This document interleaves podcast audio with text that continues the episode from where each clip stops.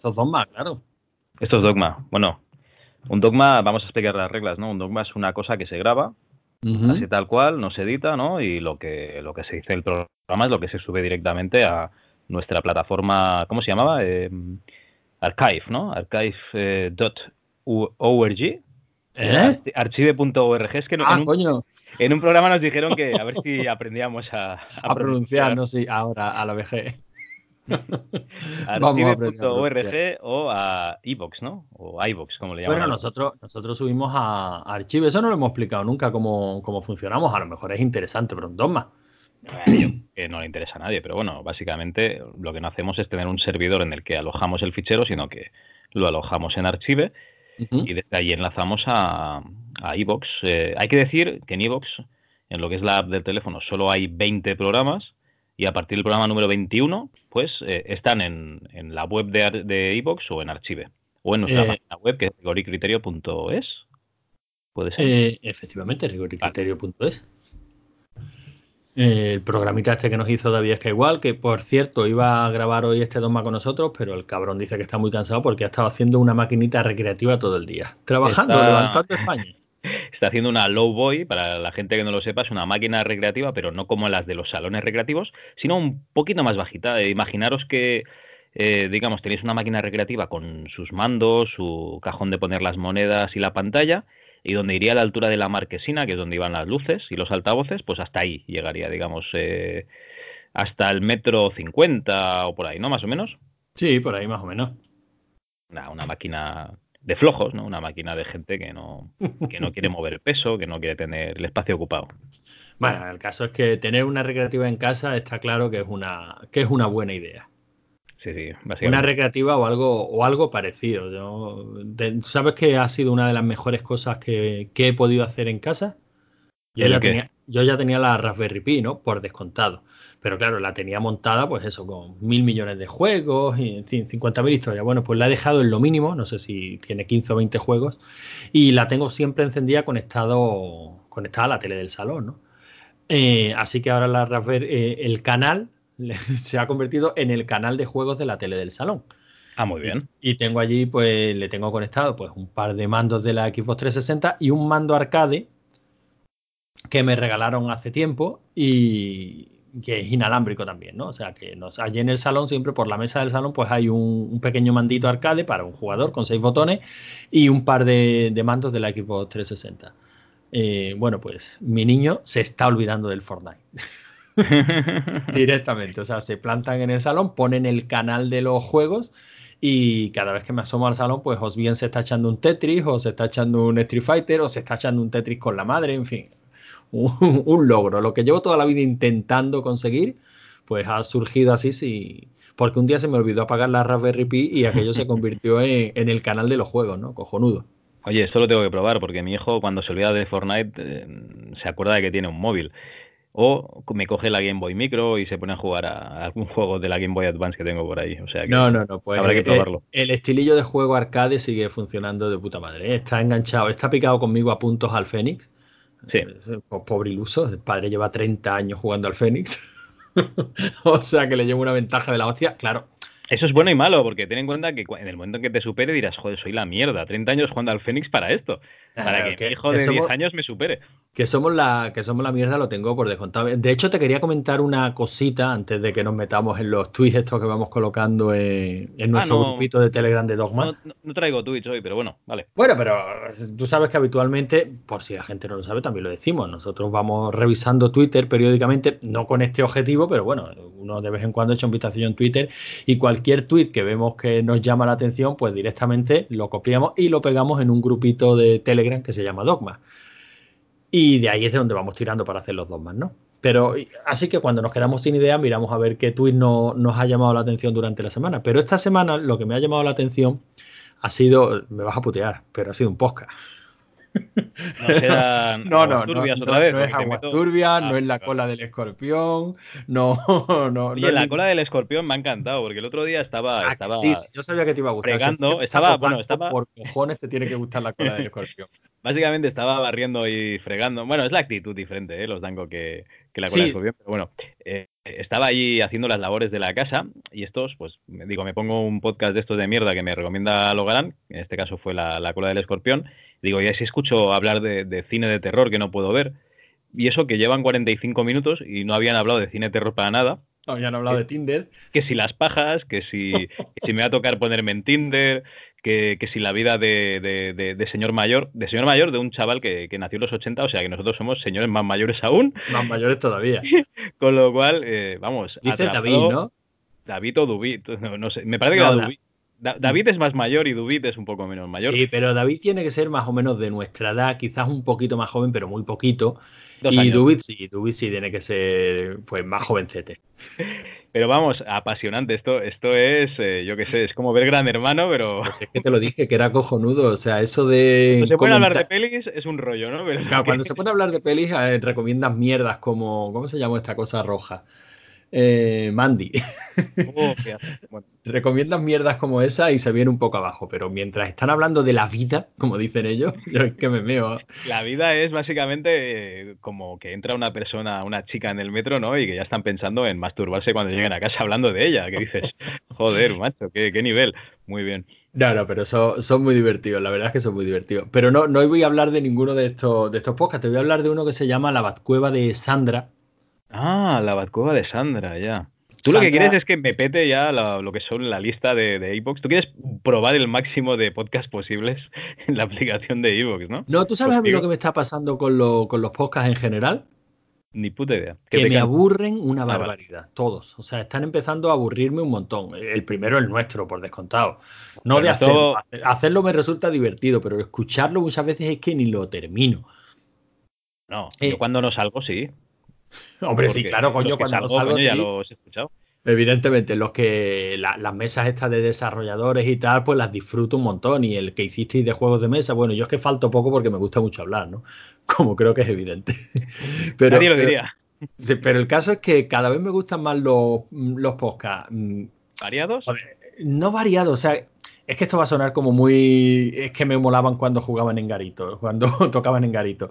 Pero es verdad, me gustan más los podcasts que van recuperando el estilillo de, mira, pon a grabar y que sea lo que Dios quiera. Bueno, Ah, pero lo, que, lo que tiene, por contigo. ejemplo, tiempo de culto.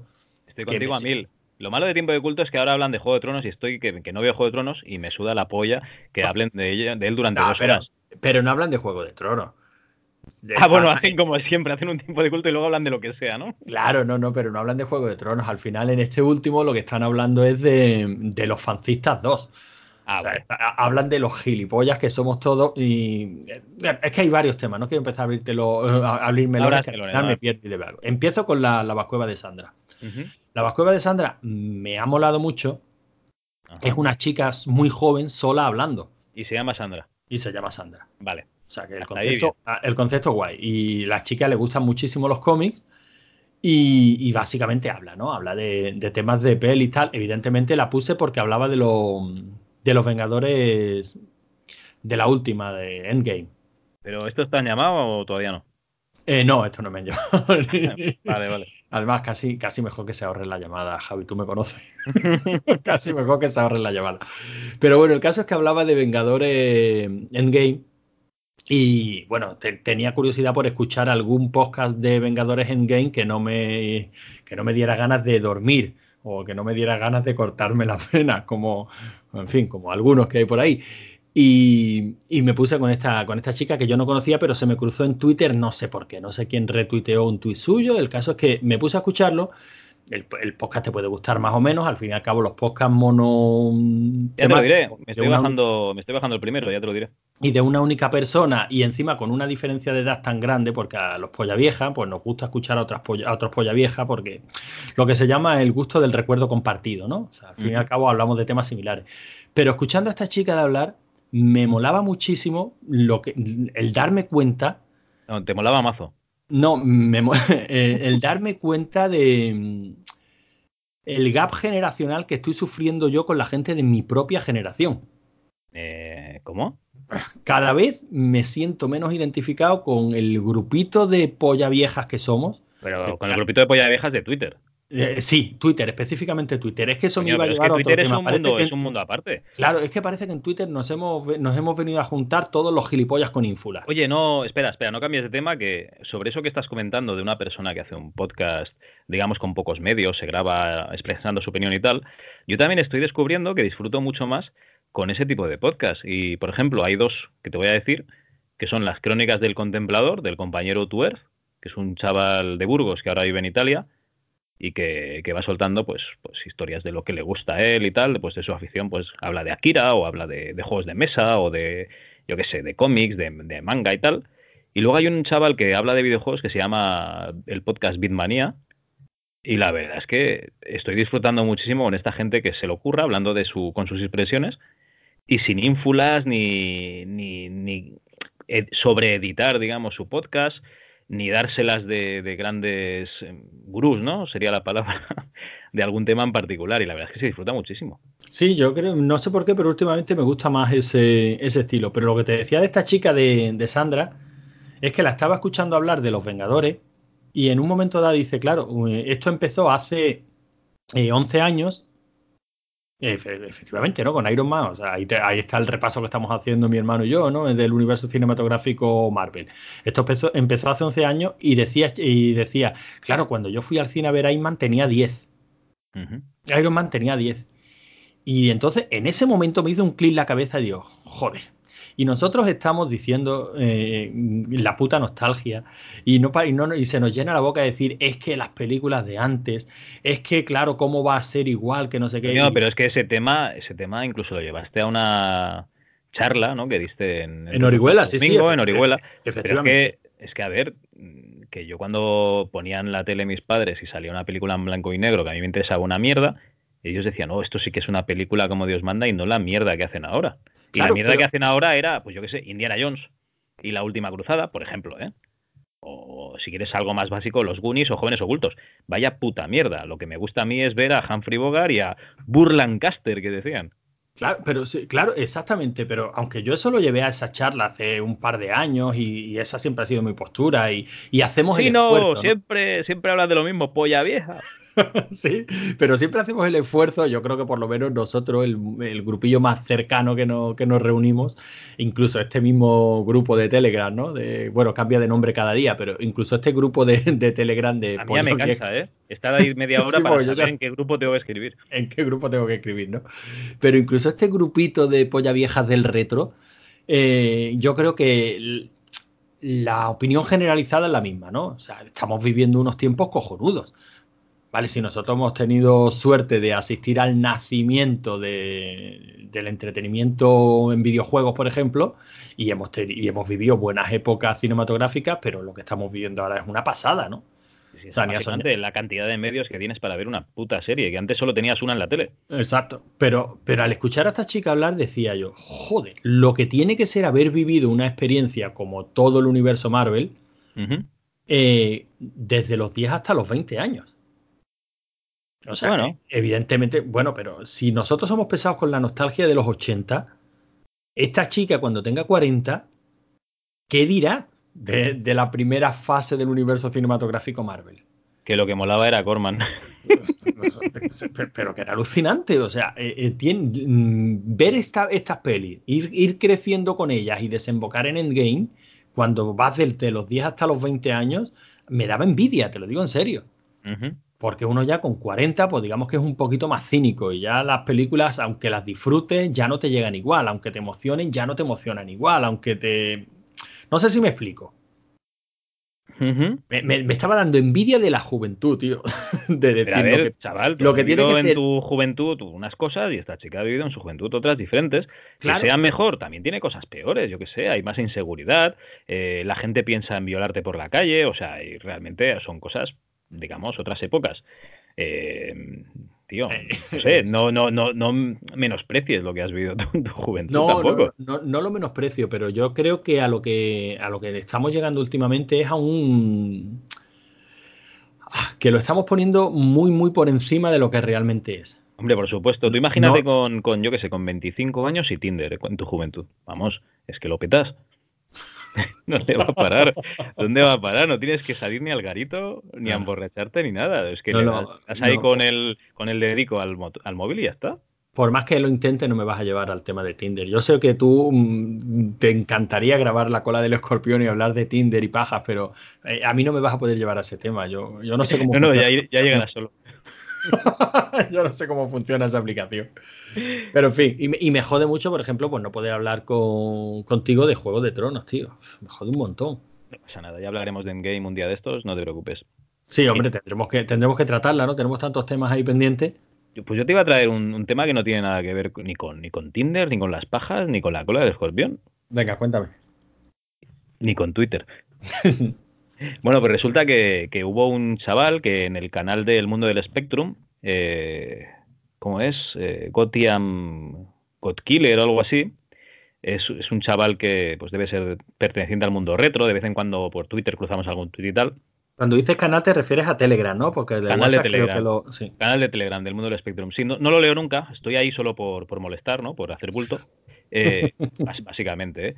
Y, un día puso una dirección IP y tal, me meto y digo, a ver qué ha puesto. Total, que era un enlace a un montón de, de, revistas y libros.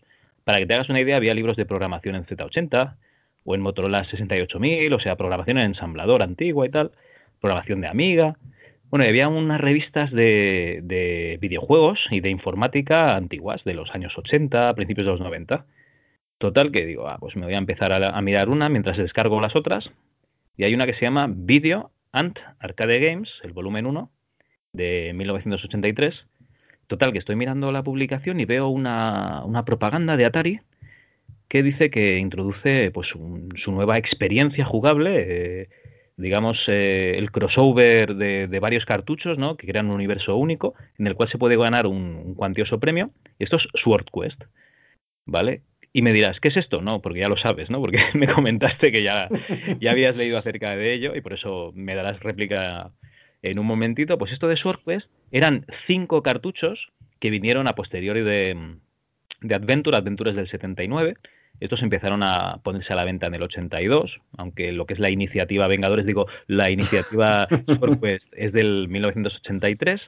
Pues aquí básicamente es que te daban un, bueno, te vendían un cartucho, en ese cartucho venía un cómic de DC Comics, porque en el año 82 y 83 Atari había comprado la DC Comics, cágate, la de pasta que debía tener Atari, ¿vale? Y había comprado una empresa de, digamos, de reproducción de monedas, joyería y tal, que se llamaba Franklin Mint. Bueno, pues mm, en este contexto en que Atari es una compañía superpoderosa, digamos, tiene casi el monopolio de los videojuegos en Estados Unidos y parte del mundo, pues esta gente se dedican a sacar unos cartuchos de videojuegos en los que te regalan un cómic con unas pistas que entre el cartucho y lo que tienes que hacer en él, que era resolver unos puzzles, y estos cómics, debes dar una respuesta para ganar un premio. Y me dirás, ¿cuál es ese premio? Pues lo harán. ¿Cuál es ese premio? Tendrías que decir. Ah, bueno, no sé, yo es que como lo sé, no, no te lo voy a decir, pero bueno. Eh, ¿Y, cuál es ese premio, Javi? Me gusta que me hagas esa pregunta. Pues bueno, básicamente era una joya que valía, bueno, tenía un valor estimado de 25 mil dólares, con lo cual estaban dando por cuatro juegos eh, resueltos, 25 mil dólares por cada uno, 100 mil dólares, y había un último juego que eh, daban un premio que era la, espada, la Sword Quest, que tenía un valor de 50 mil dólares. En total estamos hablando de 150 mil dólares en 1983. Vale, ¿qué es lo que pasa? Que eh, lo que es el primer cartucho, eh, hay X gente que, lo, que resuelve los puzzles, o sea, juega el juego, resuelve lo que tenía que resolver con el cómic y tal, y participan en el concurso enviando, pues supongo que el típico formulario que debía venir en el juego, y hay un chaval que sí que consigue el premio. Ahora no me acuerdo si era una corona o. Era una corona, creo. Que una piedra la, fundió, ¿no? O algo así. No, creo que se lo quedó. No, no, creo que lo, que lo fundió. De todas maneras, mi fuente no es muy fiable. ¿eh? Mi fuente Ready Player One. Mira, era el talismán de la verdad penúltima. Y lo ganó un chaval que se llamaba Bell. ¿Vale? De apellido Stephen Bell. Vale, este, este chico pues ganó ese premio, en teoría está valorado en 25 mil dólares, ¿vale? Si buscáis por internet, ahí está la foto del chaval, ahí con el logotipo de Atari de fondo y tal, y el tío pues, sujetando la, joya, ¿vale? Hasta ahí bien. Este, este Sword Quest se, digamos, se dividía en cada cartucho era un mundo. este era el Earthworld, ¿vale? El mundo de, la Tierra. El siguiente era el Fireworld, el mundo del fuego. Estaba el Waterworld, que es la película de... de perdón, es el, es el cartucho del mundo del, del agua y luego estaba el Wine World, ¿vale? El del viento, o Air World, ahora no, no sé exactamente cuál era. Total, que el segundo cartucho, aquí ya se, se comienza a liar la cosa, digamos que había 73 eh, mm, jugadores que llegaron a, resolver el puzzle y enviar su formulario a Atari, pero de ellos, eh, Atari por las razones X que sea, se cargaron a 23 y se quedaron con 50. Les hicieron hacer un, ensayo sobre lo que habían sentido jugando al videojuego y tal, y se cargaron a 23. Eh, les hicieron estudiar unas oposiciones, como quien dice, ¿vale? Total, que de estos 50, pues hay un chaval que se llama Michael Rightout, que ganó el Cáliz de la Luz, ¿vale? O sea, el segundo premio. ¿Vale? Hasta ahí todo bien, otro premio de 25.000 dólares, ¿vale? Pero ¿qué es lo que pasa? pues que hay una persona que se llama Jack Tramiel, no sé si te suena. hombre, ¿cómo no? Explícanos quién es Jack Tramiel, por favor. Jack Tramiel era el de Atari, ¿no? El de. O sea, uno de los, de los jefazos de Atari, no, el de, Commodore, el de Commodore, ¿no? Tramiel, me parece que si no me equivoco, lo echaron de Commodore. Exacto, sí, sí. Y compró Atari por cuatro duros, justo en la crisis de, de los videojuegos. De los videojuegos. Si no me equivoco, fue a partir del 83. Ah, no sé ya. Yo sé que hubo una crisis de los videojuegos, sé que se enterraron esos Atari en el, en el, desierto. sé que ya cuando ya Stramiel compró, compró Atari en la anécdota que cuenta, ¿no? De que la primera vez que entró en las oficinas le pusieron la marcha, la marcha imperial, porque Atari por aquel entonces era. Eso fue a Yastramiel, ¿no? Sí, sí, fue, sí, sí, fue él. O sea, yo creo que la anécdota fue, fue a él, que la primera vez que llegó a las oficinas de Atari le colocaron la marcha la marcha imperial. Todo esto lo hemos leído y lo hemos visto en yo que sé cuántos documentales de, la época de, esta época de los videojuegos. Bueno, pues eh, lo que realmente pasó fue que, claro, Atari, eh, inmersa en esa crisis, que debía de ver mucho dinero, supongo que se tuvo que deshacer también de DC, se tuvo que deshacer de, de, la compañía esta de Franklin Mint, la que hacía los, las joyas. Seguramente lo que quedó de Atari comparado con lo que había antes, pues era nada, un, una sombra de lo que fue. Y, claro, ya no, no, se llegan a dar esos premios que iban a ir en los otros cartuchos, con lo cual, pues eh, quedaron pendientes eh, la corona, que no me acuerdo cómo se llamaba, ya una, una corona. Y el otro premio era, eh, estábamos hablando del cáliz, la corona. Ah, vale, y el medallón. Había un medallón también. Vale, y también queda pendiente la espada esa que valía unos 50.000 dólares y de la que en teoría han dado, o sea, se, sacó una foto, se, supone, se supone que en un mantel de Atari, o sea, a lo mejor alguien la tiene en su casa a día de hoy, o como dices tú, la han fundido, ¿no? Para, para hacer lo que sea, o igual es la, la, peli, la, la espada aquella cutre de la película de Ator 4, ¿te acuerdas aquella película infame que vimos? Con Erin Alan Kramer haciendo de, de, Ator. Sí, sí, y Dina Morrone. ¿Por qué te has acordado tú de Erin Alan Kramer y no de Dina Morrone, que estaba considerablemente más buena? Coño, porque Eri... Más simpático. Alan Kramer salía en, esa gran película de mierda que era Los hombres en mallas, ¿cómo se llamaba? Las locas aventuras de, Robin Hood. Sí, mala. Y, también era Thor, coño, en una de estas TV, eh, en una de estas TV movies de, de Hulk. Era, era la mejor, la mejor parte de la TV movie, era él haciendo de Thor, así de claro te lo digo. De hecho, se meten en un bar y se enfrenta con unos moteros en un bar por la noche, se entra allí, se empieza a pegar algunos moteros y acaba, digamos, el episodio, episodio no, pero bueno, la, noche que, se hace amigo de los moteros y está allí bebiendo cerveza con su cuerno. Como, como, buen, como buen vikingo. Buen vikingo, claro que sí. Si es que un vikingo y un motorista de estos vienen, a ser prácticamente lo mismo. Básicamente, sí, sí. Pues bueno, eh, esta historia me la estoy leyendo yo, me estoy viendo el, bueno, me la estoy leyendo no, la historia me la he leído a posteriori. Me estoy viendo ya la publicidad esta en este, en este Video and Arcade Games volumen 1 de 1963 y digo, coño, esto me recuerda un montón a Ready Player One, ¿sabes? Eso que te creas un, un intrajuego en el que tienes que resolver unos puzzles y te dan un premio. Y eso que un día te lo digo por Telegram y me dices, ¿qué es lo que me dices, Antonio? pues hombre, si es que eso está sacado de Ready Player One. O sea, yo conocía esta historia precisamente por Ready Player One, la novela. ¿no? Está sacado, lo de Ready Player One estará sacado de esto. Sí, pero bueno, tú sabes que Ready Player One es una novela que literariamente no es ninguna maravilla, pero a nivel de... no, es, muy divertida y se lee muy, y se lee muy bien. Eh, creo que es mérito de, de la traducción, ¿eh? porque Es como Lovecraft, ¿no? Que no vale un pimiento, pero cuando lo traducen parece que sea. Muy... Exacto, sí. Yo creo que es médico de la digo que es mérito de la traducción porque intenté leer otra, otra novela de este tío, de. Ah, no me acuerdo cómo se llama. yo. De Cliff, eh, no sé qué. no, Ernest Klein, sí. Intenté leer otra novela suya, que es un básicamente un fusilamiento del juego de Ender y, pero esa, claro, esa no estaba traducida, o por lo menos yo no la encontré traducida, y empecé a leerla en inglés y, me pareció un horror, pero un horror. Digo, Dios mío de mi vida, no se puede escribir peor. Para que yo en inglés perciba que está mal escrito, entiéndeme. O sea, que mi nivel de inglés es el que es, ¿no? Un poquito superior al de, al de la al, nivel de pronunciación que tenemos en el programa, pero no muy, pero no muy superior. Vale, vale, yo, yo te entiendo. Pero yo creo que el mérito de la de Ready Player One eh, aquí en español es la traducción y la novela se lee muy se lee muy bien y está muy llena de referencias.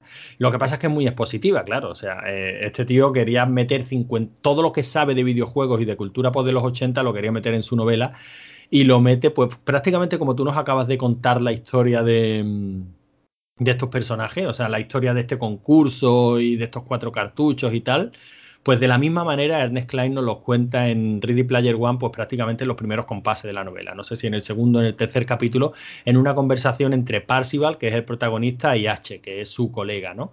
Pues se reúnen los dos, básicamente en, esa, en ese chat interno en el que se reúnen allí en Oasis que, está evidentemente es un chat eh, virtual y la sala de chat virtual pues está decorada como un sótano de los 80, ¿no? Con póster por las paredes, está como si fuera de, de, cualquier capítulo de Stranger Things. Lo tienen decorado de esa manera y en un momento dado se, se en una conversación entre Parcival y H y, y precisamente están contando esta historia.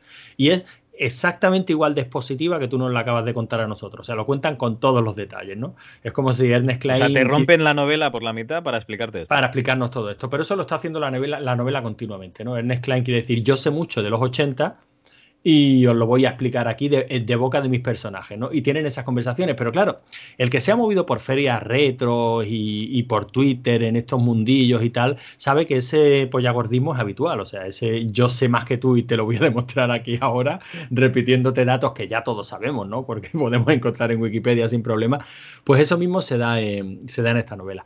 Y por eso te decía lo de que habían fundido uno de los premios porque en la novela comentan que no sé si el ganador del primer premio o del segundo eh, lo fundió porque era de oro y lo fundió para, para, hacerlo pasta y con ese dinero se pagó la, pues los estudios universitarios, ¿no? Algo tan ah. americano como eso. Yo lo que sí que he leído es que uno de los premios que no se dio, la misma compañía que lo había hecho lo fundió para, para hacer otros elementos que sí que podía vender, porque claro, eh, yo qué sé, la espada esa, no sé si era, pero la corona a lo mejor, pues no es fácil que alguien te compre una corona que vale 25 mil dólares, pero sí que es fácil que a lo mejor pues, puedas hacer unas monedicas de oro, ¿no? Que puedas vender unas medallas conmemorativas, yo qué sé, de, no sé qué aniversario de los Estados Unidos o lo que sea. El caso es que es un capítulo bastante chulo de la historia del videojuego, ¿no? Pero bueno, tampoco es tan particular. O sea, eh, eh, digamos que ha trascendido, bueno, por, el importe de los premios, porque era Atari y porque eran los años que eran pero concursos de estos que quedaron pero pues, aquí, en España, aquí en España a mí se me ocurren dos. El primero era el de las mil Game Boys que iban a regalar con las superjuegos. Y luego el segundo era ese que si te pasabas una carga de Dynamic y enviabas, eh, ¿cómo te lo habías pasado? Dynamic. No, no, me acuerdo si era sí, Dynamic. Era un juego de Dynamic. no, recuerdo si era el Saimazun o uno de la si te lo pasabas y demostrabas que te habías llegado al final, que era con el mensaje que te daban, pues que, que te daban un premio. Y era un, premio, metálico, sí. Premio metálico, que luego dijeron que, que, era imposible que lo hubiesen pasado y que seguro que habían hecho ingeniería inversa o no sé qué rollo, ¿no? Sí, que lo habrían hackeado el juego para sacar el mensaje porque era imposible que en tan poco tiempo se lo, hubiera, se lo hubieran pasado. Pero bueno, creo que el premio se entregó.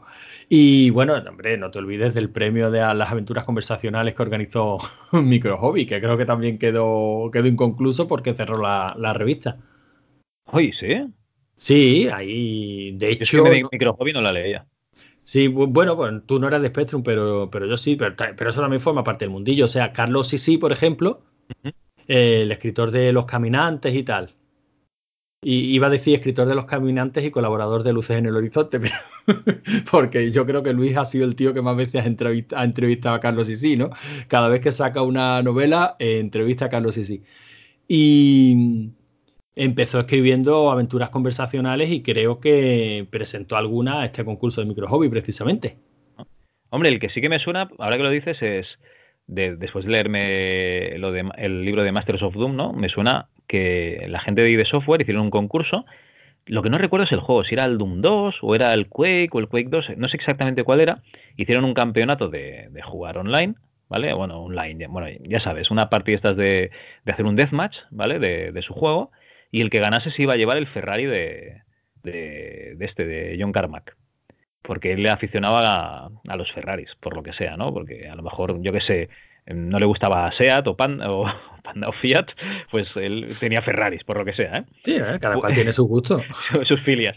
Pues bueno, el, el, chaval este que ganó, resulta que no tenía pasta ni para llevarse el coche y, y John Carmack fue a, pues, supongo que al banco, o iría a la cartera, sacaría su dinerito, le diría, toma para el seguro y la gasolina. Y el chaval que ganó, pues se fue con el Ferrari de John Carmack, el depósito lleno y el seguro pagado a su casa, muy bien.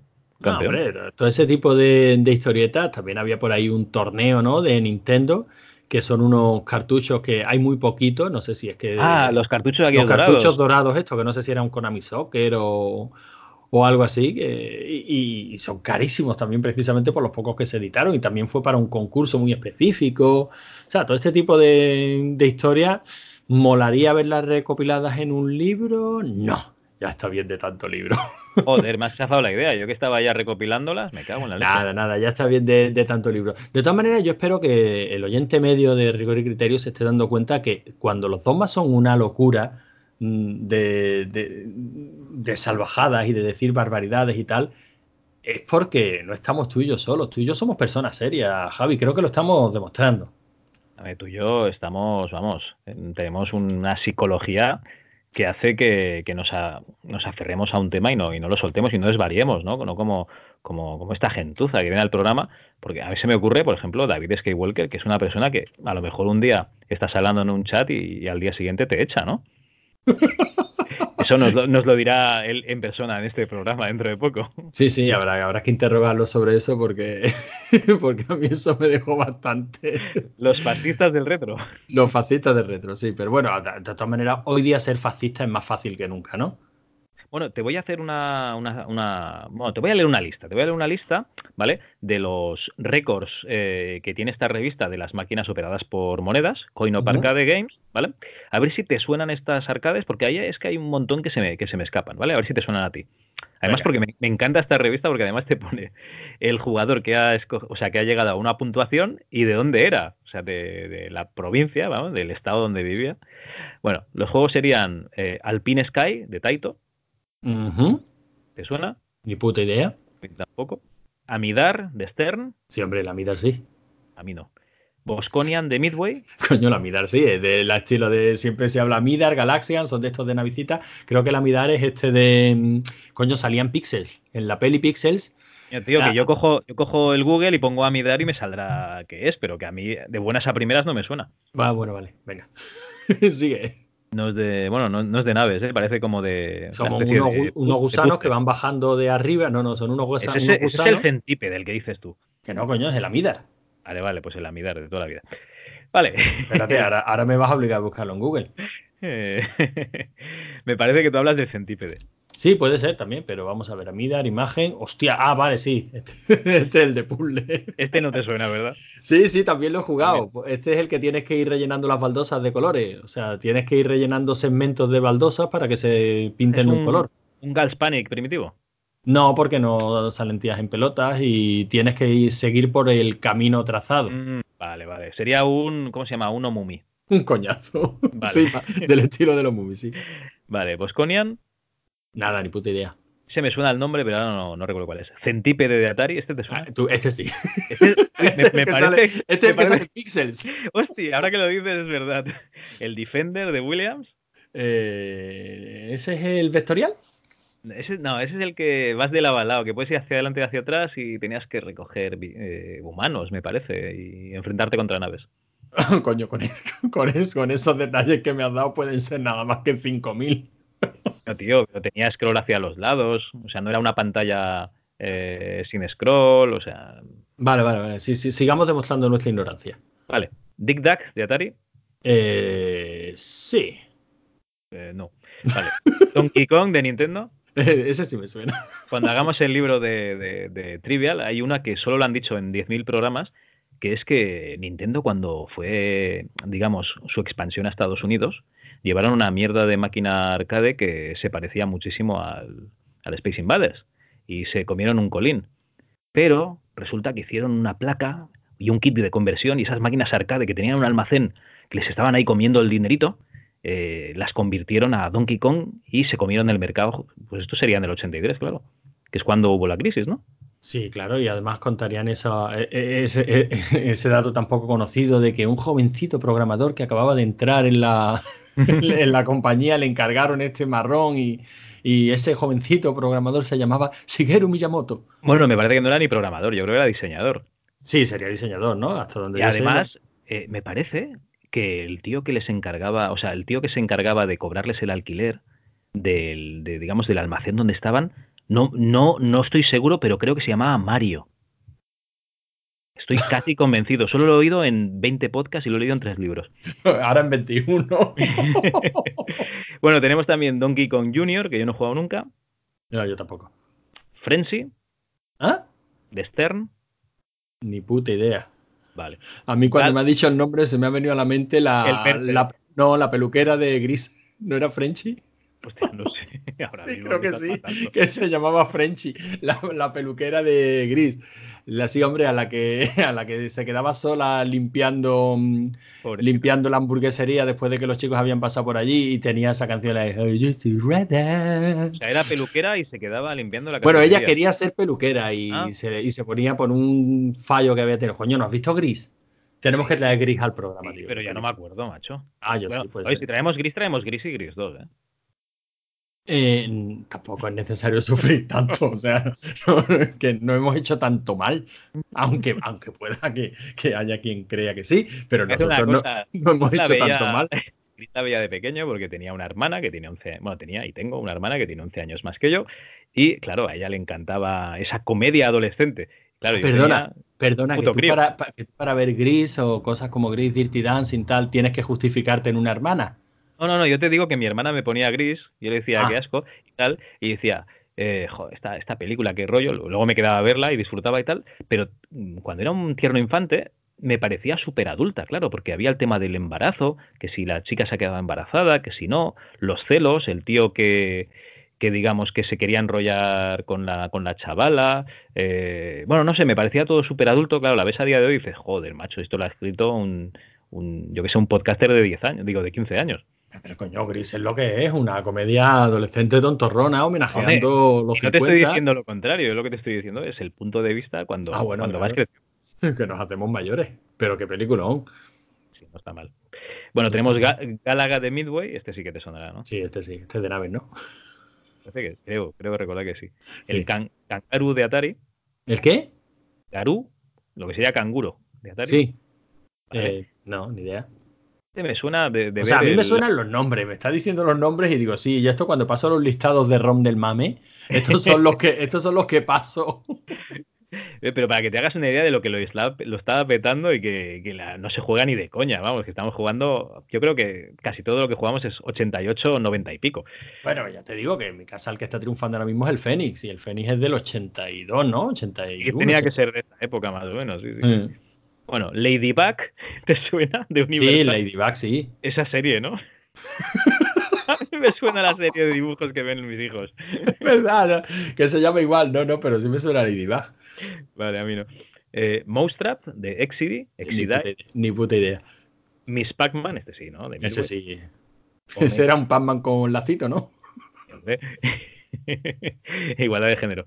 Eh, Omega Race, de Midway. Ni puta idea. A mí tampoco me suena. Pac-Man de Midway. Ese sí, me, ese sí, sí me suena. Ese, ese, también lo mencionan mucho en Ready Player One. Pac-Man, bueno, es un clásico, clásico, ¿no? de, hecho, de hecho, una de las pruebas que tienen que superar los chavales en el libro, no en la película, es pasarse el Pac-Man, hacer una partida perfecta al Pac-Man. Otra de, otro de esos datos ya mundialmente conocidos, ¿no? Tú sabes que el Pac-Man, si te llegas a, X pantalla y dejas el bicho en una esquina.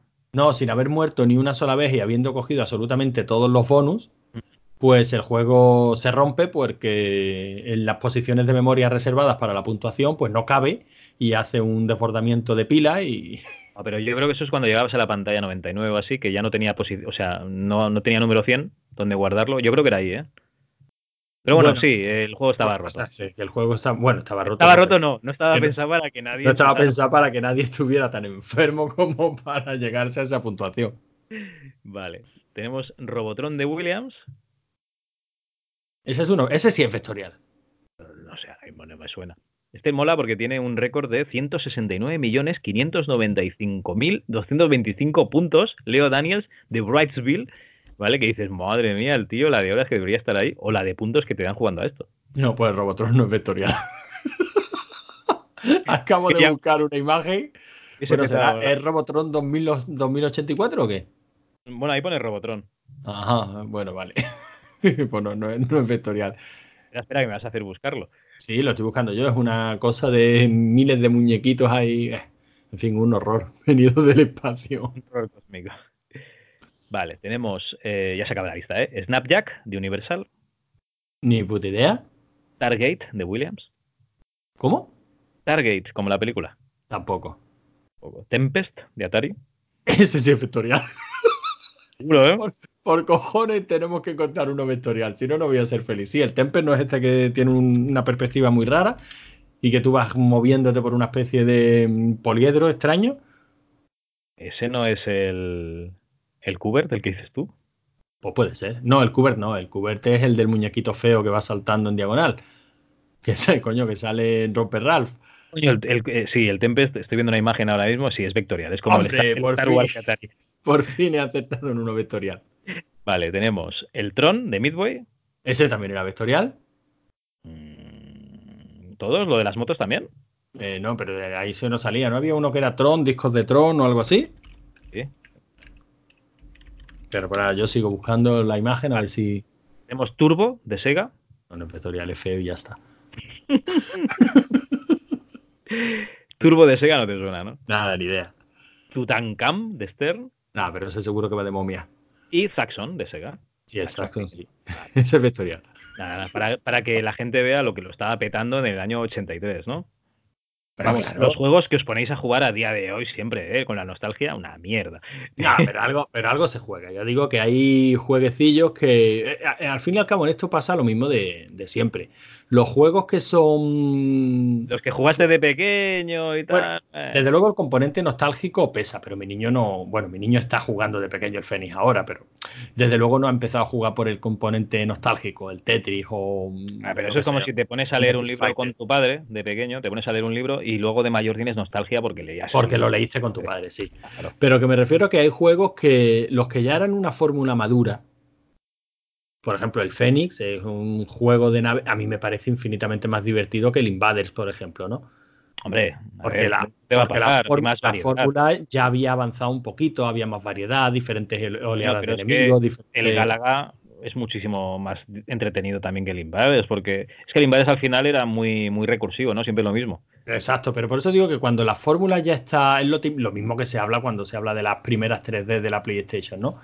En esa época casi eran más llamativos, más vistosos y más completos los juegos en 2D, pero porque la fórmula ya estaba madura y, y se conocían perfectamente las máquinas. O sea, cualquier nueva mecánica que estés empezando a explorar o cualquier nueva tecnología, pues los primeros intentos, bueno, pues se puede la PlayStation en 2D. Ahora mismo solo recuerdo el Symphony of the Night, ¿eh? Sí, bueno, pero estoy pensando en, los coetáneos, no solo en la PlayStation. Y el la Pocket Fighters, a lo mejor. Aprobó, apostó directamente por los 3D y juegos que hoy día pues siguen siendo muy divertidos. en 3D, pero los primeros intentos, pues hay cosas que fracasaban estrepitosamente. No, pero no, no, y juegos que eran muy, muy divertidos porque no había otra cosa, pero por ejemplo, ponerte a jugar al Resident Evil con el movimiento tipo tanque o al Alone in the Dark, pues el puto movimiento ese. Se hace terrorífico, pero ya no solo tipo tanque, ya también es la velocidad. Porque la velocidad, el Resident todavía más o menos bien, pero el Alone in the Dark es lento, lento de cojones. Además que lento era también la cámara, ¿no? Que digamos era un poco complicada de, saber por dónde tenías que ir, pero lento, yo no lo recuerdo lento. No, sí era. Bueno, yo por lo menos lo veo, siempre me ha dado la sensación de lentito, incluso en la época.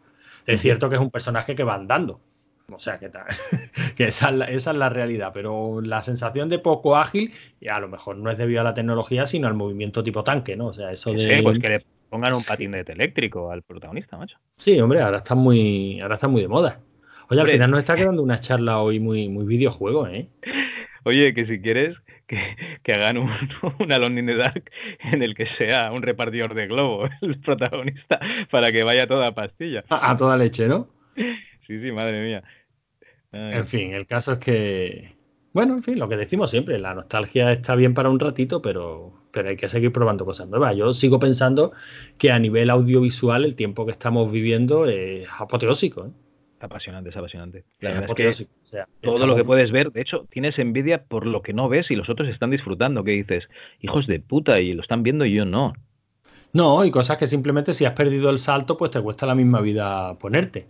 O sea, yo estaba hablando hoy con uno. Como Juego de Tronos. Como Juego de Tronos, sí, sí, precisamente ese era el ejemplo. Estaba hablando hoy con, uno, con unos padres del cole, ¿no? O sea, lo típico, vas a buscar a los niños al cole, te quedas un ratito en el parque para que los niños foguen antes de meterlos en casa porque si los metes en casa con la adrenalina de, la salida de, clase, después de haber estado sentado allí en una, en una clase estudiando, pues esos son insoportables, ¿no? Hay que, hay que echarlos al parque a que foguen. Y ese ratito, pues estamos los padres allí hablando, y evidentemente el tema de conversación era Juego de Tronos, ¿no? Y uno nos decía que, bueno, que él no había visto la serie, que, si era muy larga. Digo, mira, son ocho temporadas, diez capítulos por temporada, entre cerca de la hora cada capítulo. ¿Y, qué te va a decir? Pues un padre de hoy día. Pues no puedo. Pues se me pasó el salto y a lo mejor este verano ahora, en las vacaciones, que nos vamos al apartamento de la playa y tal, en las, en las tardes perdidas, pues sí me da tiempo a verme una serie así, pero en el día a día habitual, tú no te puedes enganchar una serie de esa longitud, es imposible. No, no, de hecho cada vez valoro más las series estas cortitas que hacen en Netflix, cuando no las cortan en mitad de la trama, los hijos de puta, pues estas miniseries que hacen ahora, que van al grano y tal, o, como, Cobra Kai, vamos. Perdona, perdona, van al grano. las series estas cortitas de Netflix, que son estas de 8 o 10 capítulos, básicamente son largometrajes. Se podrían haber resuelto todas, todas, en un largometraje de 90, 120 minutos, ¿eh? Bueno, pero tienen el tiempo justo para que le cojas caño a los personajes y se acabe. Bueno, algunas veces hasta asco. Bueno, pero esas ya las dejas a medias y no hace falta que acabes, ¿no? De verlas. No, no, pero sí, sí, es verdad lo que dices, que yo estas series de pues seis capítulos, ocho capítulos, nosotros nos lo hemos pasado bomba viendo The Haunting of Hill House y era una serie asumible, incluso la llegamos a ver dos veces porque se podía. Eh, mm, por cierto, a tus amigos de la cola del escorpión les parece que es mainstream y es una mierda. ¿eh? Ah, bueno, bueno. Un saludo aquí a David y Dubit. no, no, no, pero sincero, un saludo sincero. Pero es normal, coño, esta gente, todo lo que no sea una película italiana. que solo vean ellos y 10 frikis más. una película italiana rara que solo vean ellos y 10 frikis más. en fin, es, así que lo vamos a hacer. Oye, cada cual tiene su target, ¿eh? nosotros apuntamos al mainstream desde ser un, un podcast indie nosotros, nosotros apuntamos a, ningún sitio porque somos muy eclécticos directamente. Eh, eh, bueno, ¿Has traído así algún temita preparado que no sean las típicas pajas, ¿no? Y el Tinder y el Badu. No, pero sí quería revisar un par de, los tweets que hemos ido colgando en Dogma, más que nada para poder borrar y empezar de cero. Bueno, eso también hay que decirlo. La última norma del Club de la Lucha, digo, del Club del Dogma, es que en el momento en que se graba un programa, se borran todos los, tweets. Entonces hay que seguir, hay que empezar de nuevo.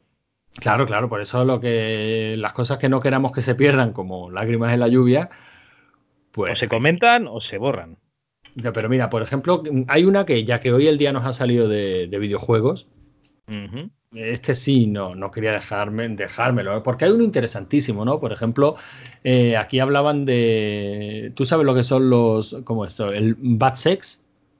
Bad sex, el, sexo entre, entre amigos, colegas, sí, sería. sexo entre colegas. No te estoy proponiendo nada, Javi. Bien lo no, no pasa nada, porque tú estás en Málaga, yo estoy en Barcelona ahora mismo, con lo cual. No te estoy proponiendo nada, pero tú sabes que ahora está de moda. Eh, Hombre, podríamos quedar ahí en, ¿Cómo se llama? La estación está de Madrid. Eh...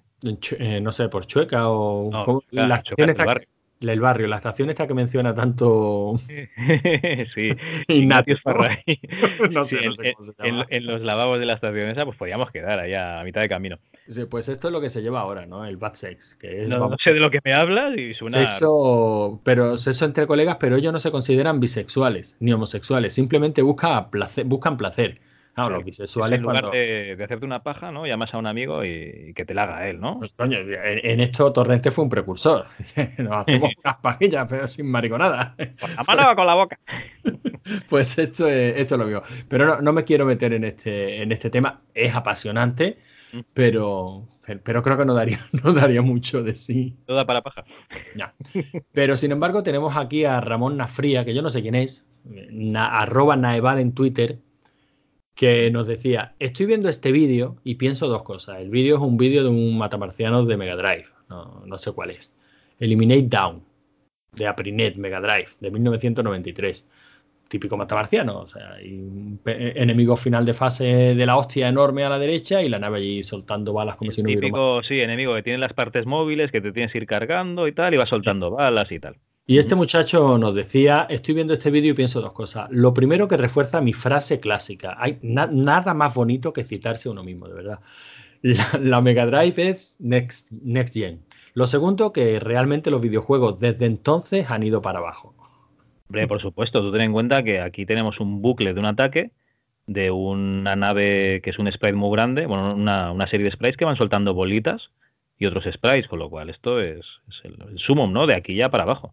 No, no, claro, de ahí para abajo. Yo lo único que tengo que decir a esto es lo mismo que le contestaba a este muchacho. Le decía, es indiscutible que los primeros 90 fueron el cenit de los videojuegos. Del mismo modo que a nivel cinematográfico ya todo estaba dicho con Ciudadano Kane, en el mundo del cómic la decadencia empezó después de Watchmen y el talento musical se terminó en los 70. Para, para mí es evidente, ¿no? Y este, y este es el percal, Javi. Con esto es con lo que tenemos que bregar día a día. Hombre, queda una opción que directamente eh, eliminar la cuenta de Twitter y salir detenido de inmundicia. Bueno, pero a ver, cada uno habla de lo que le gusta. Si este tío te está diciendo que lo que le gusta es la, es la Mega Drive, me parece fantástico. Pero sí, me parece fantástico que le guste la Mega Drive. Sí, a mí lo que me jode es que tú puedas mm, hacer una afirmación como de ahí para abajo. Vale, te explico. Este señor, además este tuit lo puse yo, pone, y sobre esto me voy a explayar un pelín, ¿vale?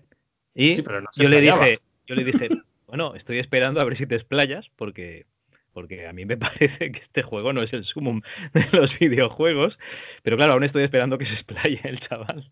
Ah, el, tema es que no se explaya, o sea, es, no sé, es que vivimos en los tiempos de hacer este tipo de afirmaciones y ya está. O sea, tú haces esas afirmaciones y te quedas tan a gusto. Y como tenemos una tribuna para soltarla, soltamos una cantidad de barbaridades con esto casi que vuelvo a lo que te decía al principio y con lo que arrancaba, ¿no? Las percepciones que pueda tener em, una chica como esta, Sandra, la de la de em, la Vascueva de Sandra, ¿qué percepción puede tener de un tío de 40 años que dice el sumum de los videojuegos eh, fue en los 90?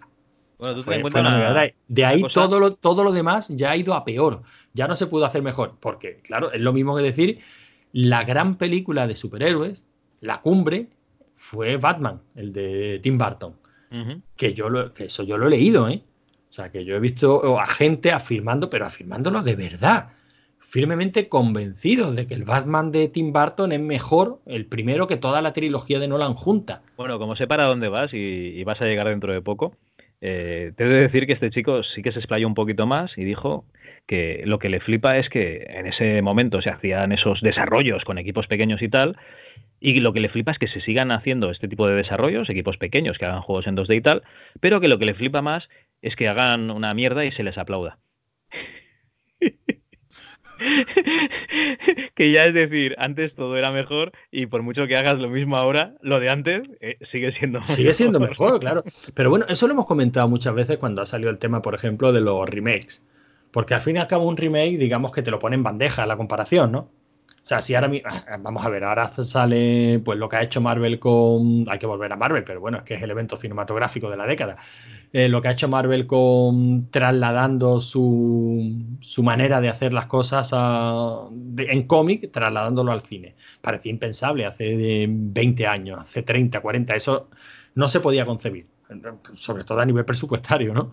a nivel de efecto, a nivel presupuestario. Pensaba que me ibas a salir por Indiana Jones, porque el otro día también le diste que, que ya no se hace cine de aventura como La Momia, ¿no? La, la momia, la de... Sí, pero... Fraser, la, la, de... La, de, y, muchos, ¿no? Debía ser 98, 99. Sí, sí, pero eso me llamó la atención por otra, por otra cosa, no por el tema de aventura. Yo estoy completamente de acuerdo en que la, la momia de Brendan Fraser es maravillosa. A mí me encanta. No, no, no, no, no, por el tema de que ya no se hace nada como lo que a mí me gustaba, ¿no? Claro, pero el caso, a mí eso me llamó mucho la atención porque alguien decía la momia y ya no se hace cine de aventuras como el de antes. Y yo pensaba, joder, para este tío, el cine de aventuras como el de antes es la momia. Y a mí la momia me parece que se estrenó ayer. O sea, para mí el cine de aventura como el de, antes... De cine bélico, las películas clásicas como Salvar al soldado Ryan y yo pensando, si el otro día fui al cine a verla. Claro, y, entonces me dice, y, yo pensaba eso y decía, joder, para mí el cine de aventura como el de antes era, bueno, el bueno Indiana Jones y el malo Quatermain en la ciudad perdida del oro, ¿no? Pero es que estoy seguro de que con los referentes de George Lucas y Steven Spielberg cuando hicieron eh, Indiana Jones era el, para ellos era el cine de aventuras de antes. Y tendrían, yo qué sé, pues en mente pues el temible burlón o tendrían cosas como los seriales de los años 30 y 40, ¿no? Entonces, sabes que en la película de Quatermain y, Las minas del rey Salomón salía Elvira? Sí, hombre, por favor. y, que, y que se mearon en la olla de, de ¿cómo se llama? De Sharon Stone. De Sharon Stone, sí, eso. Y que en una escena Sharon Stone se hacía, bueno, la, intentaban cocinar, ¿no? La estaban haciendo al vapor un poco, en una olla gigante y todo el reparto estaba tan hasta los huevos de ella que sabía Hombre, poner a Sharon Stone al vapor siempre es buena idea, porque tú sabes qué pasa con el vapor, ¿no? No, no, explícame, ¿qué pasa? Hombre, el vapor de todo el mundo sabe que pone los huevos duros y abre las almejas. Anda, muy bien. Poner a Sharon Stone al vapor es lo más apropiado. Sí, ya sabía yo que eras un cocinita. bueno, esta anécdota mm, tampoco la hemos escuchado en ningún podcast ni nada. ¿eh? No, en 20, unos 20 más o menos, 21 ya. Qué guapa Sharon Stone, madre mía. Sí, la verdad es que sí. Pero bueno, que a lo que estaba, a lo que íbamos era a, eso, o sea, que cada cual tenemos nuestro referente y cuando te decía lo de la mm, lo de los, los remakes, ahí es muy evidente porque ahí te están poniendo la comparación a huevo, ¿no? O sea, no tienes más cojones que compararla con la antigua. Es que es imposible no compararla porque estás haciendo un remake, estás volviendo a hacer la misma película y tal. Entonces, claro, eso siempre invita a la comparación y siempre invita a lo típico de es que no se puede comparar. Ah, no se puede comparar, pero se compara. Oye, tengo que hacer un apunte, perdón. Eh, Sharon Stone salía en las dos películas de Alan Quaterman, pero Cassandra Peterson, lo que es Elvira, sale en la de La ciudad perdida del oro, eh, que me he equivocado. Ah, bueno, no creo. Lo siento, eh, lo siento, es porque, claro, esto es un dogma y en los dogma pues tenemos que, no, editamos, entonces cortamos aquí como podemos. Claro, porque si esto fuera un programa serio, pues directamente editaríamos, quitaríamos la cagada y si consideramos que el, el, dato es relevante, meteríamos ahí a máximo rigor o a severo criterio a la del dato, ¿no? como tiene que ser, los dos máximos responsables de la chus. Por supuesto, así debe de ser. Pero bueno, a lo que iba con lo del tema de, lo, de los remakes, que ya me has escuchado decirlo muchas veces. Si va, que va, es apasionante, vuélvelo a decir, por favor. Si a ti te gustó el original, Nunca en la vida te va a gustar más el remake. Lo vas a poder tolerar, te va a poder entretener, pero nunca te va a gustar más porque no, puede estar a la altura de 30 años de, de mitificación. Mira, vamos a hablar de remakes, ¿vale? Eh, Posesión Infernal. Tiene un remake, ¿no? Qué bueno, es el remake. ¿Vale? mejor, que el original. Pero, pero muchísimo mejor. claro, vamos, te ponen las dos y, seguramente dices, quítame esta puta mierda, la primera. Pero bueno, eh, básicamente no has perdido una película. Lo que has ganado es otra. O sea, realmente tienes dos películas que se llaman igual. Pues bueno, pues se llaman igual, no pasa nada. ¿Ves la que más te guste o ves cada una en su momento y ya está? Que no, no, has perdido nada, o sea, has ganado. Es como cuando se te casa una hija que no has perdido una hija, que has ganado un yerno, ¿no? O sea, es exactamente lo mismo. Otra película. La cosa. ¿Es que es un remake? Bueno, pues es una precuela. Sí, la estructura es la misma. ¿Que no te gusta? Pues no la mires, pero la verdad es que tampoco está tan mal. Bueno, igual se flipan un poco al final con la nave y eso. Pero bueno, oye, que no, no está tan mal. Pero fíjate, cuando has dicho la cosa, yo pensaba que ibas a decir que era un remake de la de, la de Howard Hawks. No, no, no, no. La de Howard Hawks eh, me dije, hostia, esta película la tengo que ver. Y ¿sabes lo que me pasa? Que me da mucha pereza, me da pereza pero, infinita. ¿Pero no la has visto todavía? ¿Qué va? ¿Para qué? Ah, es muy divertida, tío. La peli está muy bien. Ver, en serio, hay, en serio que, es un, un, árbol, ¿no? Sí, ya vale, vale, de acuerdo. Ahí eh, vale que el monstruo sea pues como cualquier niño disfrazado de árbol en la función de fin de curso del colegio. No diré yo que no. Pero la peli está muy bien, coño, la peli y, es divertida. Y tú date cuenta de que si a mí que estoy bregado en, en ver mierda de serie B me da pereza, ¿vale? Imagínate a un chaval de 15 a 20 años ponerse a ver una película de los 80 a día de hoy. No me extraña que sigan haciendo remakes, porque es que les tiene que dar pereza por narices. No, pero yo sé, ¿tú sabes por qué les da pereza? Por lo coñazo que somos los padres. De, oh, esta sí, esta sí que es buena. Esta sí que, que queremos buena. que las vean. Y si decimos de ver una peli familiar, le ponemos una, una peli de las que vimos nosotros, con, de nuestras pelis familiares. Y Eh, seguro que le va a encantar. Una pandilla alucinante, ¿no? Ya, venga, va, y van a poner Y una y le le alucinante. haces la foto viendo la peli y luego le haces la foto jugando a la Super Nintendo, ¿eh? Y luego la subes a Twitter y Y dices, dices, "Eh, ¿cómo ¿qué- disfruta mi hijo? ¿Cómo hijo disfruta mi muriendo". hijo? Y si tú te, y si tú te fijas, si, ha- si haces zoom a la foto, ves la lagrimita cayendo por la mejilla de ese pobre niño diciendo quiero jugar al Fortnite, quiero ver Bumblebee, yo quiero ver Bumblebee. ¿Por qué me hace jugar a esta mierda? Que es el, la Next Gen y el sumum de los videojuegos, ¿no? Y, y- y de ahí en adelante todo fue a peor. Yo quiero ir a peor. Por favor, contextualízame, papa. No, pero eh, evidentemente mm, es que ese tipo de obras yo creo que, fíjate, que tenemos muy asimilado, o yo por lo menos yo creo que sí, eh, que la forma correcta de acercar a los niños a la lectura no es leyendo el Quijote. No sé si me vas a pillar el ejemplo. O sea, tenemos muy asimilado que los niños tienen que empezar leyendo cosas, coño. Yo, mi niño, cuando empezó a leer los futbolísimos, yo encantado de la vida. O sea, yo mm, le, le- le agradezco a los futbolísimos que existan. Porque mi niño ha devorado esos libros y yo, yo no sé, porque el tío que escribe los futbolísimos es un cagalibro. Hijo no le van esto de los futbolísimos, pero te entiendo perfectamente porque el otro día le compré dos libros de pesadillas, que el Stein o Slime o como se llame el tío El este, R. R. L. Stein. este tío está cansado también de, de cagar libros, como tú dices. Sí, sí, son cagalibros, vamos. Sí, pero bueno, yo, ideal que le guste, joder. Nos- Claro, a mí nos pero- gustaban a nosotros los de Elige tu propia aventura. eh, A ver si me entiendes. Exacto, pero si dan con una serie como, como esta, una, cualquier serie de, de libros que les pueda molar, pues es feliz. O sea, que, que- intenten leer lo que sea. Ahora, mm, yo muchas veces le he dicho a mi niño, nene, tienes ahí la colección completa de los tres investigadores. Mm, Y creo que cogió el primero, leyó tres páginas y dijo, ni con un palo, papá. El Club de los Cinco. Venga, hijo mío, léete el Club de los Cinco. Esa mierda que es. Ni con un palo, papá. Va de niños que no tienen móviles ni. Claro, ni- exacto. ni nada, y, ni- y- y luego los futbolísimos, pues son chavales que tienen móviles y que juegan al Fortnite. Es que es normal que les guste. Y encima juegan el fútbol, que es lo que les gusta a él. Son sus cinco. Pero tan válidos como los míos. Es que lo- eh, pero sin embargo, yo no insisto en que lea los cinco. ¿Por qué? Porque digamos que lo trato con cuidaditos. Coño, yo quiero que coja el hábito de la lectura, creo que es importante. Y sin embargo, las películas vamos a saco. Siéntate que vas a ver V. ¿Eh? V, madre mía, ¿en serio? Sí, sí, sí, más que nada por decir. No, pero yo con mi niño sí he descubierto un truco, es que mi niño es un troll como su, como su puto padre.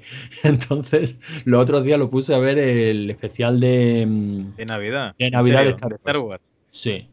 ¿Y qué? Y, decía, mira, pero papá, ¿en serio? Digo, en serio, tío, en serio. Pero ¿cómo puede ser? Pero- Pero yo le dije, mira, vas a ver la peor película de Star Wars que se ha hecho nunca. Pero papá, Porque- habían, habían bebido como tú el día de Nochebuena, ¿no? Pero claro, porque el caso es que íbamos al día siguiente a ver el Vengadores Endgame. Y este es un tocapelotas. Ah, o sea, tú lo que le dijiste es, si no ves esto, no ves en game. Qué No, cabrón. no, ya no. te- ya te Yo lo, que, yo lo que le dije, vamos a ver Vengadores en Game. Este, mm, salgamos de la película que salgamos, él me dice, esto, vaya porquería, papá, no me ha gustado. Aunque sí le haya gustado, pero es que le gusta tocarle los huevos a su padre, ¿no? Entonces, particularmente con las películas de Marvel, sale de todas diciendo, vaya porquería película. Digo, vamos a ver Vengadores en Game. Pero para ponerte, pa- para darte un poquito de criterio, para que tú tengas una escala en la que poder valorar la película que vamos a ver mañana.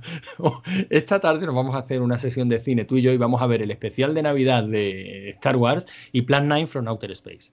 Para que veas lo que era mierda, ¿no? Para que tú, para que tú mañana cuando salgas de Endgame, antes de decir esto es una mierda, tengas en cuenta lo que sí de verdad es una mierda.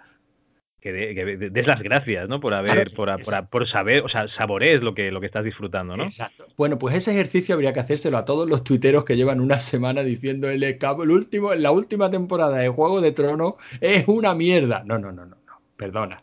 Yo les ponía a todos a ver eh, el especial de Navidad de Star Wars, el Ete y el Oto, y, el ET turco. Y la, y la, serie de Guillermo Tell, aquella que veíamos cuando éramos pequeños de la 2. O la serie Piratas Española.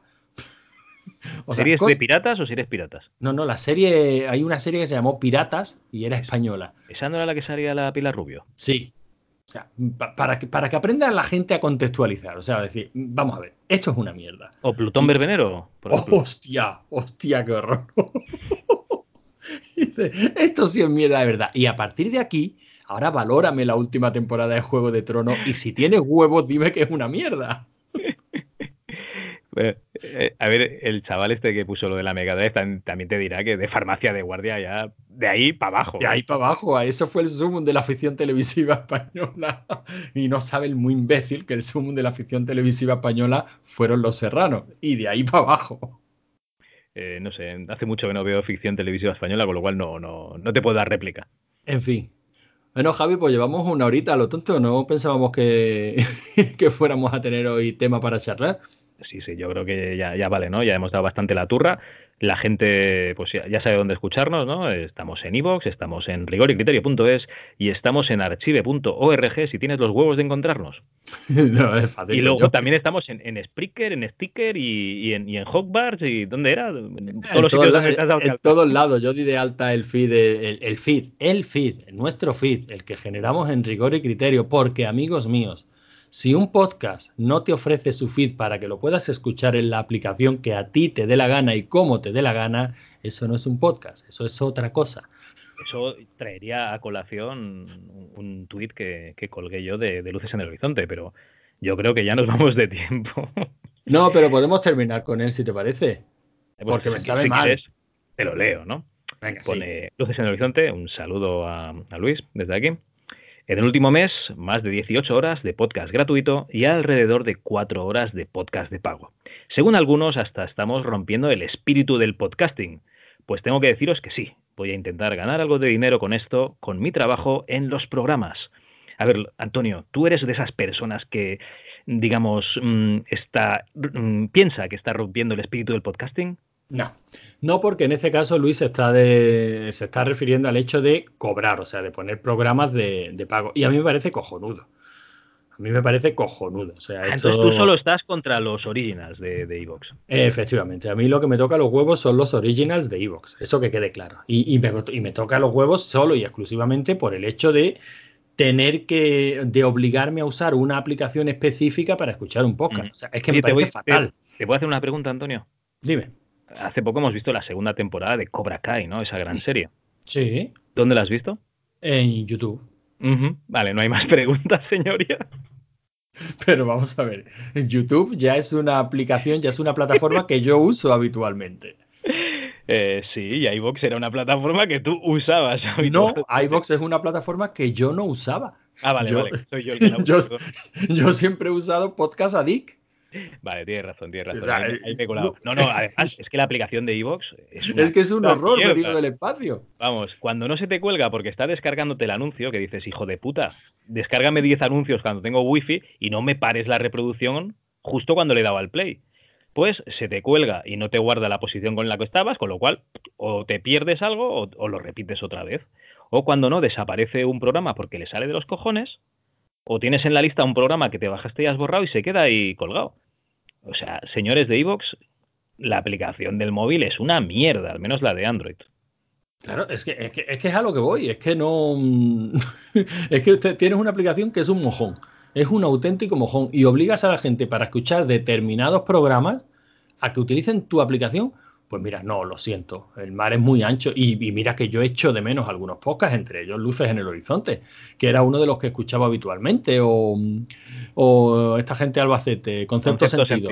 También los echo de menos, pero bueno, eh, por el camino he descubierto otros muchos podcasts que como me han quedado huequecitos, estos han dejado huecos en mi, en mi lista de reproducción, pues he descubierto otros podcasts con los que estoy disfrutando lo mismo o más. Me jode, sí, me jode por Luis porque me gustaba mucho lo que hacía y me gusta lo que... Pero no lo siento, pero no voy a utilizar la aplicación de Evox. Ahora, que si alguna vez eh, publican un programa que la temática me interesa y tal y lo quiero escuchar, sabes lo que voy a hacer, ¿no? Me voy a la página de Ivo, me lo descargo y me lo, y me lo, mando por Telegram y lo escucho desde Telegram. Pero no me voy a instalar la aplicación de Evox.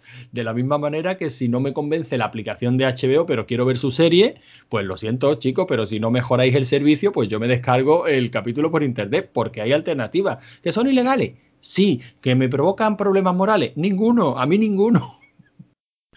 ni, morales ni éticos. Ojo que había un un gabinete de abogados de. Ah, no, me acuerdo de qué ciudad eran, pero eran de Bilbao o de por allí, del País Vasco. Sí, sí, pidiéndole a la gente dinero. Por haberse bajado la, ¿Cómo se llama? Evil Dead, la, serie. La serie versus Evil Dead. Eh, por bajarse capítulos, no sé cuánta pasta les pedían por capítulo. Que dices, ¿estamos locos o qué? Sí, sí, estos son estos intentos que siguen haciendo cuando no se puede. Bueno, ya hoy día no hace falta jueces para este tipo de cosas, ¿no? Pero bueno, mientras no me llegue una carta, yo seguiré fiel a, mis principios. Bueno, y que si no gustan, no pasa nada. Tengo otros. Pero bueno, que de este tuit específicamente, yo lo que le decía a Luis, porque a mí eh, no creo que un podcast esté cargando el espíritu del podcasting por querer monetizar su trabajo, ni muchísimo menos. Es más, si alguien se lo merece es Luis. o sea, yo capacidad de trabajo más que este tío creo que tiene muy poquitos podcasters en España. ¿eh? No, no, se pega unas curradas del copón. Es impresionante lo que hace y la calidad con lo que lo hace. O sea, que yo, em, que, que Luis se gane la vida con, luces en el horizonte, eh, en el horizonte ojalá lo, lo consiguiera. Pero sí me supo mal este, em, este tuit y se lo contestaba porque le decía, de todos los comentarios que recibe Luis, ¿cuántos fueron negativos? Porque este tweet que escribió a Luis es porque había recibido un par de comentarios negativos y ni siquiera eran especialmente agresivos, o sea, en absoluto. No, pero tú no sabes el tipo de feedback a lo mejor que le han dado en la misma plataforma de Evox. No, no, yo te digo, yo entré en la en, cuando vi el mensaje, yo entré en la web de Evox y estuve viendo a ver cuáles eran esos mensajes. Y digo, coño, que le han dicho a Luis para que se ponga así.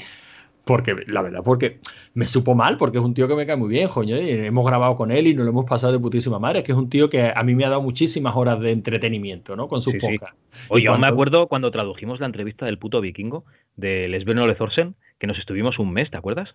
Sí, sí un mes entre cinco tíos para traducir y doblar la, la, entrevista. el puto vikingo que hablaba el puto vikingo. que se estaba fumando un puro y bebiéndose un gin tonic mientras hacía la entrevista, que se, se veían los cubitos y se oía cómo respiraba y soltaba el humo el tío. Pues aún me acuerdo de, del feedback, el feedback ese maravilloso que tuvimos. O sea, eh, cero agradecimientos, cero qué interesante. y pues ¿por qué lo habéis traducido? ¿Por qué lo habéis doblado? Haber dejado la versión original, Está mal traducido yo, madre mía, pero, pero qué turra. Eh, en fin, no sé, yo, estoy con Luis, que, es nervioso porque dice, ¿sabes el curro que me he pegado yo, hijo de puta, para que vengas tú y digas, esto no me gusta, como el, último capítulo de Juego de Tronos? Vete a la mierda, hombre. Por, descontado. Por eso cuando él dice, coño, 18 horas de podcast gratuito y 4 de pago, que además es lo que dice él de pago ahora, pero él libera los podcasts de pago pues un par de meses después. O sea que al final vas a escuchar absolutamente todo lo que produce Luis. Y yo entiendo que te toquen los huevos ese tipo de comentarios. Pero es que es lo que yo le decía, nos movemos en este mundo de, Twitter, de Evox, de redes sociales, de Internet, hacemos podcast. Chicos, hay que aprender a ignorar los comentarios negativos. Quédate con los positivos. O sea, a lo mejor para esos dos comentarios negativos que recibió Luis, había recibido 60 comentarios positivos de gente diciéndole cojonudo tu trabajo, pues quédate con los buenos, tío. porque si no es que, claro, es que si no vas a. No, no es que ya estés pagado, pero por lo menos es que si no vas a vivir amargado. O sea, esto es, que esto te hunde, te quita las ganas de, todo. Porque cuesta tan poco trabajo decir un pues vaya mierda, pues no me gusta. Pues chicos, cállate la boca. Ya lo decía mi abuelita. Si no tienes nada agradable que decir, cállate la boca. Pues sí, la verdad es que sí. Pero bueno, en fin, que al final es que me lías, es que me lías. Hombre, pues lo vamos a dejar aquí ya, porque si no se nos acaban los temas para el siguiente programa. Vamos a proceder a borrar el grupito de, Dogma, así cuando venga tu hermano, perdón, el gran maese Tribu. el gran, que no se te olvide lo de gran. El gran, pero con mayúsculas, ¿eh? Y cuando venga David, pues tendrán que tocar temas nuevos. Hostia, nos hemos dejado aquí el, el RPG ese financiado con un montón de pasta en el que solo había tías tetudas. Joder, macho, vaya temas más buenos nos estamos dejando. ¿Cómo? ¿Dónde? Bueno, lo dejamos. sí, sí, eliminando. No, no, no, ya está, eliminado. Lo siento. bueno, pues nada, le doy al stop, ¿vale? Perfecto. Venga, Adiós. adiós.